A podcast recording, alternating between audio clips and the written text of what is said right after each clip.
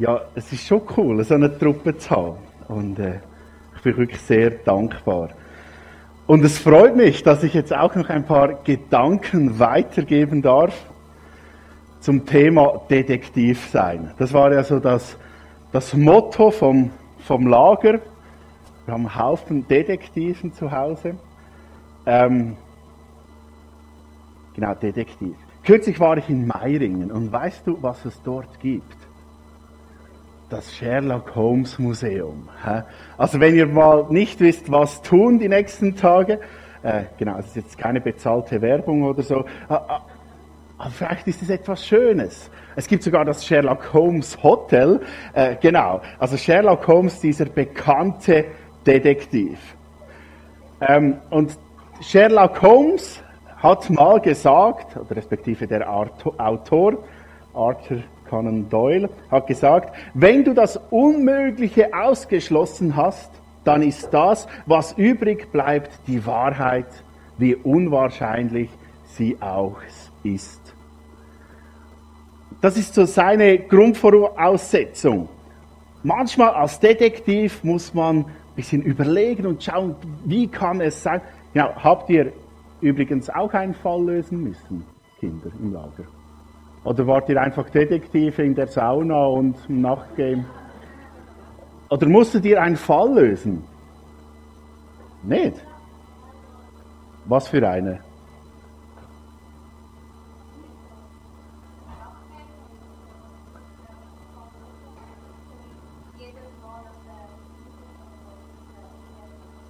Okay, also jeden Tag ein Rätsel. Wurde jemand entführt, habe ich mal gehört. Ja, konntet ihr diese Person retten? Ja, okay, super. Bin ich ja froh. Ähm, genau. Wir hatten auch mal in einem Sommerlager so, äh, eine Geschichte, wo, wo jemand behauptet hat, mir wurden die Süßigkeiten gestohlen. Und das gab ein riesiges Drama. Und wir haben dann jedes Kind einzeln verhört. Äh, hast du diesem Jungen die Süßigkeiten gestohlen? Und genau, wir suchten nach der Wahrheit und versuchten herauszufinden, wer hat jetzt diese Süßigkeiten gestohlen? Und weißt du was? Alle Kinder konnten uns glaubhaft verklicken, wir haben es nicht genommen. Wir machen das nicht und wir haben es jedem einzelnen Kind geglaubt. Ja, was machst du dann? Machten wir halt auch einen auf Sherlock Holmes. Wenn du das Unmögliche ausgeschlossen hast, dann ist das, was übrig bleibt, die Wahrheit, wie unwahrscheinlich sie auch ist. Also haben wir diesen Jungen gefragt, der gesagt hat, mir wurden die Sachen gestohlen und gesagt, hey, bist du sicher, dass du dieses Schokistangerli nicht selbst gegessen hast? Und dann kam es ihm plötzlich in den Sinn, oh ja, gestern, ah, das stimmt. So eine Detektivgeschichte. Das Ziel von Detektiven ist ja die Wahrheit herauszufinden. Und dafür gibt es ein ganz wichtiges Werkzeug. Es ist, ich brauche jetzt drei Kinder, die mir dabei helfen. So richtig, ja, komm mit führen. Die ersten drei, die da sind, können da sein. Wer will noch? Wir brauchen noch jemand. Louis, komm führen. Okay, ich habe jetzt da auf der Bühne hat es das wichtigste Werkzeug eines Detektivs versteckt. Sucht es. Ihr dürft auch herumlaufen.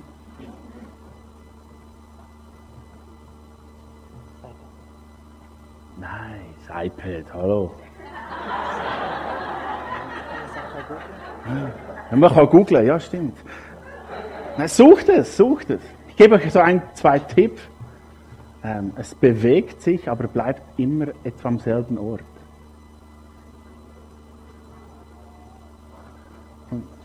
Und grundsätzlich schaut ihr davon weg.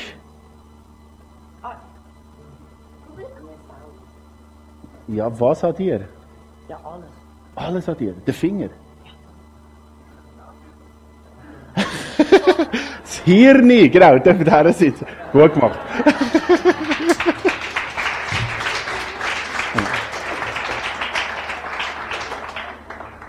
Das Hirn. Für was braucht man das? Wenn man es braucht. Eigentlich braucht man es ja fast immer. Das Hirn ist ja da, um zu denken, genau. Ja, ich weiß, wir haben Ferien und trotzdem, und trotz den Ferien brauchen wir das Hirn. Oder? Wir brauchen es sogar, um zu atmen. Wir brauchen das, das Hirn, um, um die Informationen zu verarbeiten. Äh, das Hirn braucht man, um zu denken. Und beim Detektiv geht es also darum, Sachen zu sehen, zu hören, zu fühlen, zu riechen, was auch immer, und dann daraus ein ganzes Bild zu haben und die Wahrheit zu finden. Das ist eigentlich das, was ein Detektiv macht, die Wahrheit finden. Und eigentlich sind wir ja alle ein Stück weit Detektive. Wir sind ständig auf der Suche nach dem, was wahr ist. Wir überlegen uns, wem kann ich vertrauen? Welche Meldung stimmt? Wem kann ich glauben? Wie kann ich ein Problem lösen? Wer ist mit den dreckigen Schuhen durch die Stube gelaufen? Äh, wir sind immer wieder auf der Suche nach Wahrheit. Und schlussendlich geht es auch immer um die Suche nach der großen Wahrheit, die wir erkennen wollen. Wir wollen, wir gehen durchs Leben und überlegen uns immer wieder, hey, was macht wirklich Sinn? Oder wie kann ich glücklich werden? Wann ist der Punkt da, wo ich sagen kann, ach, jetzt ist gut, jetzt bin ich glücklich, jetzt stimmt einfach alles. Und ich will euch heute Morgen äh, eine Person vorstellen, die auch auf der Suche nach, nach Wahrheit war. Ein wahrer Detektiv, den auch ich sein will und der auch du sein kannst. Vielleicht kennt ihr diese Geschichte schon. Das ist eine Geschichte, die ich habe sie immer geliebt, auch als ich sie in der Jungschar hörte. Es geht, ich will heute nur kurz eine Geschichte von Zachäus erzählen. Kennst du Zachäus? Zachäus war ein ein Mann, der vor 2000 Jahren lebte und er war Zollbeamter.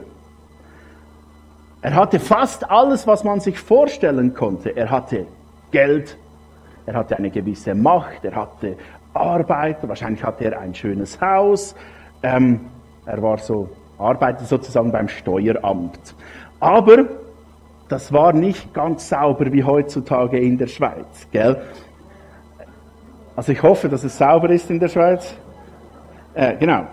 Damals war es so, wenn du in diese Stadt Jericho hinein wolltest und zum Beispiel zehn Schafe dabei hattest, musstest du diese verzollen, eine Steuer zahlen. Also musst du sagen, okay, pro Schaf äh, macht es einen Franken, also musstest du zehn Franken, super, zehn Franken geben. Genau. Und diese musste dann den Römern wieder bezahlt werden. Und Zachäus hatte einen Lohn. Aber jetzt diese Zollbeamte, weißt du, was sie zum Teil tun, taten? Die sagten, ah, zehn Schafe. Ja, heute macht es zwölf Franken. Nicht, weil sie nicht rechnen konnten, sondern weil sie sagten, ja, dann habe ich ja zwei Franken mehr. Hä? Das gibt ja dann, weiß auch nicht was, ein Glasse zum Beispiel heute zwei Kugeln in der Kirche nach der Cafeteria. Ähm, irgendwie so, oder? Gibt es ein bisschen mehr in den eigenen Sack. Und darum, also die hatten nicht viele Freunde, gell? Äh, also so die, die Oberschicht vielleicht, ein paar andere Zöllnerkollegen, die, die Römer waren ihre Freunde, aber alle anderen hatten sie nicht gern. Es gab sogar eine Regel, die besagte, dass das waren so die religiösen Führer, die sagten, hey, mit diesen Zöllnern dürft ihr nicht mal essen. Das ist Abschaum, das ist, das ist nichts wert. Und dieser Zachäus war so einer. Also auf der einen Seite hatte er sehr viel Geld, er war reich, er war erfolgreich, aber es fehlte irgendetwas. Jetzt will ich euch zehn Verse aus der Bibel vorlesen, was da passiert. Könnt ihr in Lukas 19 nachlesen, wenn ihr äh, eines Tages wollt. Da steht, Jesus zog mit seinen Jüngern durch Jericho. Dort lebte ein sehr reicher Mann namens Zachäus, der oberste Zolleinnehmer. Zachäus wollte Jesus unbedingt sehen, aber er war, ein sehr, er war sehr klein und die Menschenmenge machte ihm keinen Platz. Da rannte er ein Stück voraus, kletterte auf einen Maulbeerfeigenbaum, der am Weg stand. Von hier aus hoffte er, einen Blick auf Jesus werfen zu können.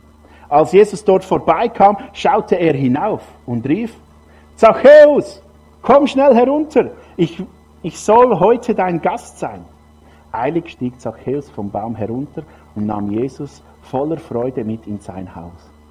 Als, als die Leute das sahen, empörten sie sich über Jesus. Wie kann er das nur tun? Er lädt sich bei einem Gauner, wisst ihr, was ein Gauner ist? Hm? Und Betrüger ein. Zachäus aber wandte sich an Jesus und sagte, Herr, ich werde die Hälfte meines Vermögens an die Armen verteilen. Und wenn ich am Zoll zu viel abgenommen habe, dem gebe ich es vierfach zurück. Da entgegnete ihm Jesus, heute hat Gott dir und allen, die in deinem Haus leben, Rettung gebracht. Denn auch du bist ein Nachkomme von Abraham. Der Menschensohn ist gekommen, Verlorene zu suchen und zu retten. Ach, ich liebe diese Geschichte. Da ist dieser Zachäus, ähm, der so vieles hat, aber ihm eines fehlt. Und er braucht noch irgendetwas, um glücklich zu sein, um Erfüllung zu haben. Und er hat schon so vieles probiert und es, es funktioniert einfach nicht.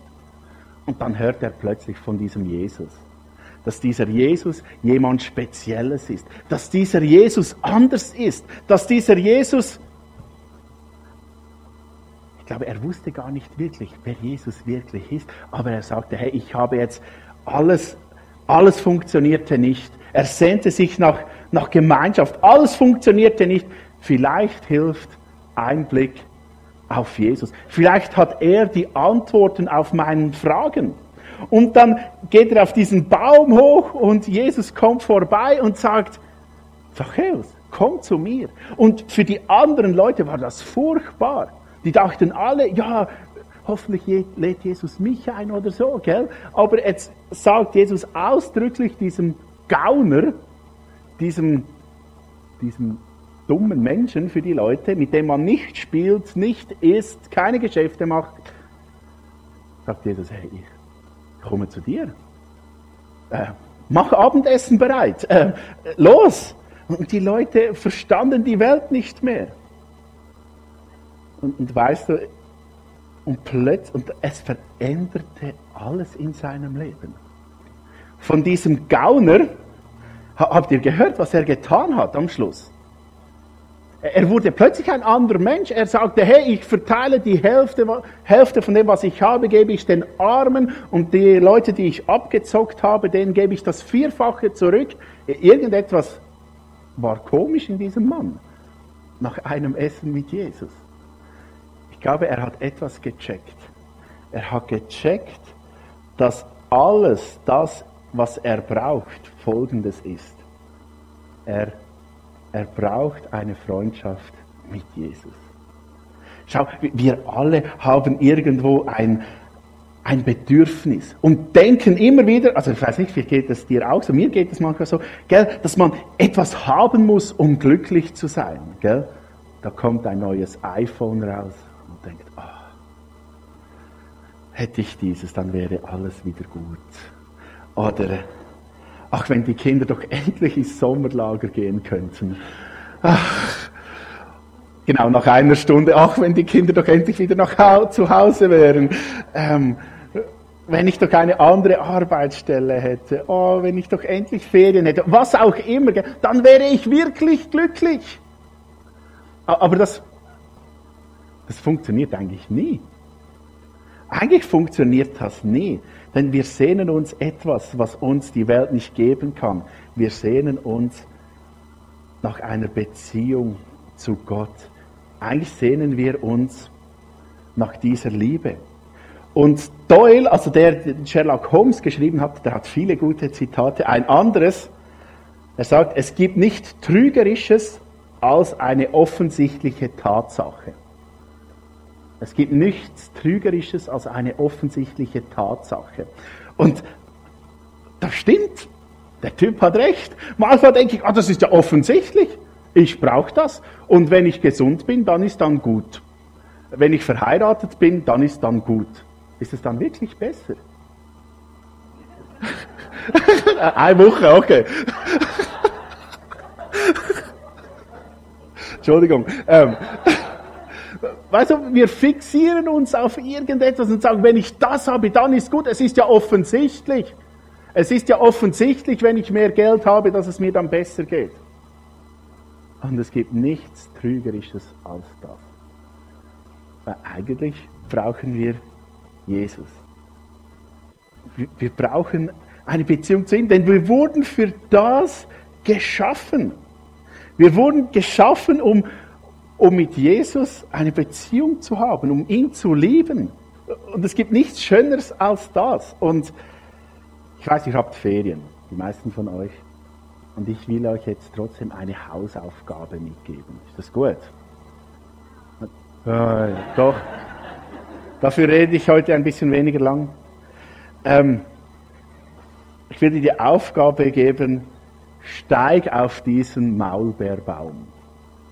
Such Jesus. Äh, ruf nach ihm. Ähm, das sage ich nicht zu den Leuten, die noch nie etwas von Jesus gehört haben oder nur so sporadisch, sondern äh, das sage ich euch allen. Das ist auch meine Hausaufgabe. Ähm, Jesus zu suchen, nachzufragen, hey, wo bist du? Was willst du?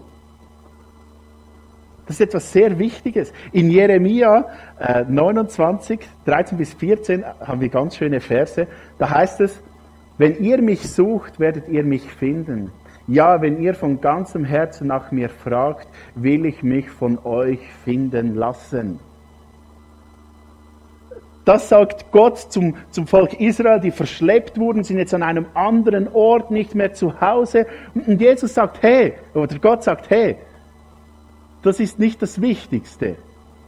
Auch in der Fremde sucht mich und ihr werdet mich finden. Das ist ein riesiges Versprechen. Schaut, ähm, das ist nicht wie bei einem Nachtgame oder so, beim Verstecken spielen, wo es darum geht, dass sich irgendjemand versteckt, dass man ihn ja nicht findet. Hm? Mein Bruder hat gerade geschrieben, dass äh, meine Nichte gesagt hat, ah, sie freut sich so auf die Ferien mit uns, sie will so gern mit mir Verstecken spielen ja, Verstecken spielen, das ist etwas so Schönes, gell? Aber man kann sich auch so gut verstecken und ein Kind zappeln lassen, oder? Sind so vier Jahre alt. Das ist dann schon lustig, wenn man es nicht findet. Ähm, man hilft dann immer ein bisschen, sagt vielleicht Pieps oder äh, dann zu klopfen, dass das Kind einen findet. Und es wäre tragisch, wenn man sich so gut verstecken würde, dass sich ein Kind nicht, dass ein Kind nicht findet, oder? Ein Loch graben, wie beim WC, oder? Ein großes Loch, wo man sich verstecken kann, Äste drüber. Ähm, manchmal haben wir so das Verständnis, dass Gott sich so versteckt, oder? Und man ihn irgendwo finden muss, man irgendetwas, ähm, die halbe Welt auf den Kopf stellen muss, um Jesus zu finden, um Gott zu finden, um Frieden zu finden. Aber er verspricht uns, hey, wenn du mich suchst, dann wirst du mich finden. Es ist nicht Verstecken spielen, um zu gewinnen, sondern es ist ein Verstecken mit dem Onkel, der immer wieder sagt, hey, da bin ich, hallo, da findest du mich.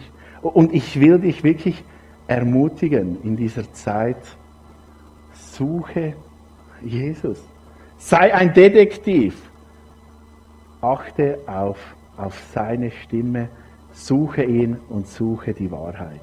Das wünsche ich dir von ganzem Herzen. Amen. Ich bete noch. Vater im Himmel, danke bist du ein Gott, wo, wo sich suchen lässt. Danke bist du ein Gott, wo, wo Beziehung zu uns will. Danke bist du ein Gott, der sich nicht versteckt irgendwo im dunkelsten Winkel, sondern bist du da und lass du dich von uns finden. Ja, du machst nichts lieber als das, dich von uns finden zu lassen. Und jetzt möchte ich bitten, dass wir, wenn wir die Hausaufgaben, dass wir sie ernst nehmen und dass wir dich wirklich suchen und du uns, wir dich dürfen finden in dieser Zeit. Und du in unser Leben hineinredest. Du uns ermutigst, du uns ermahnst, du uns Freude, Liebe gibst. Einfach das, was wir brauchen. Da bitte ich dich darum. Amen.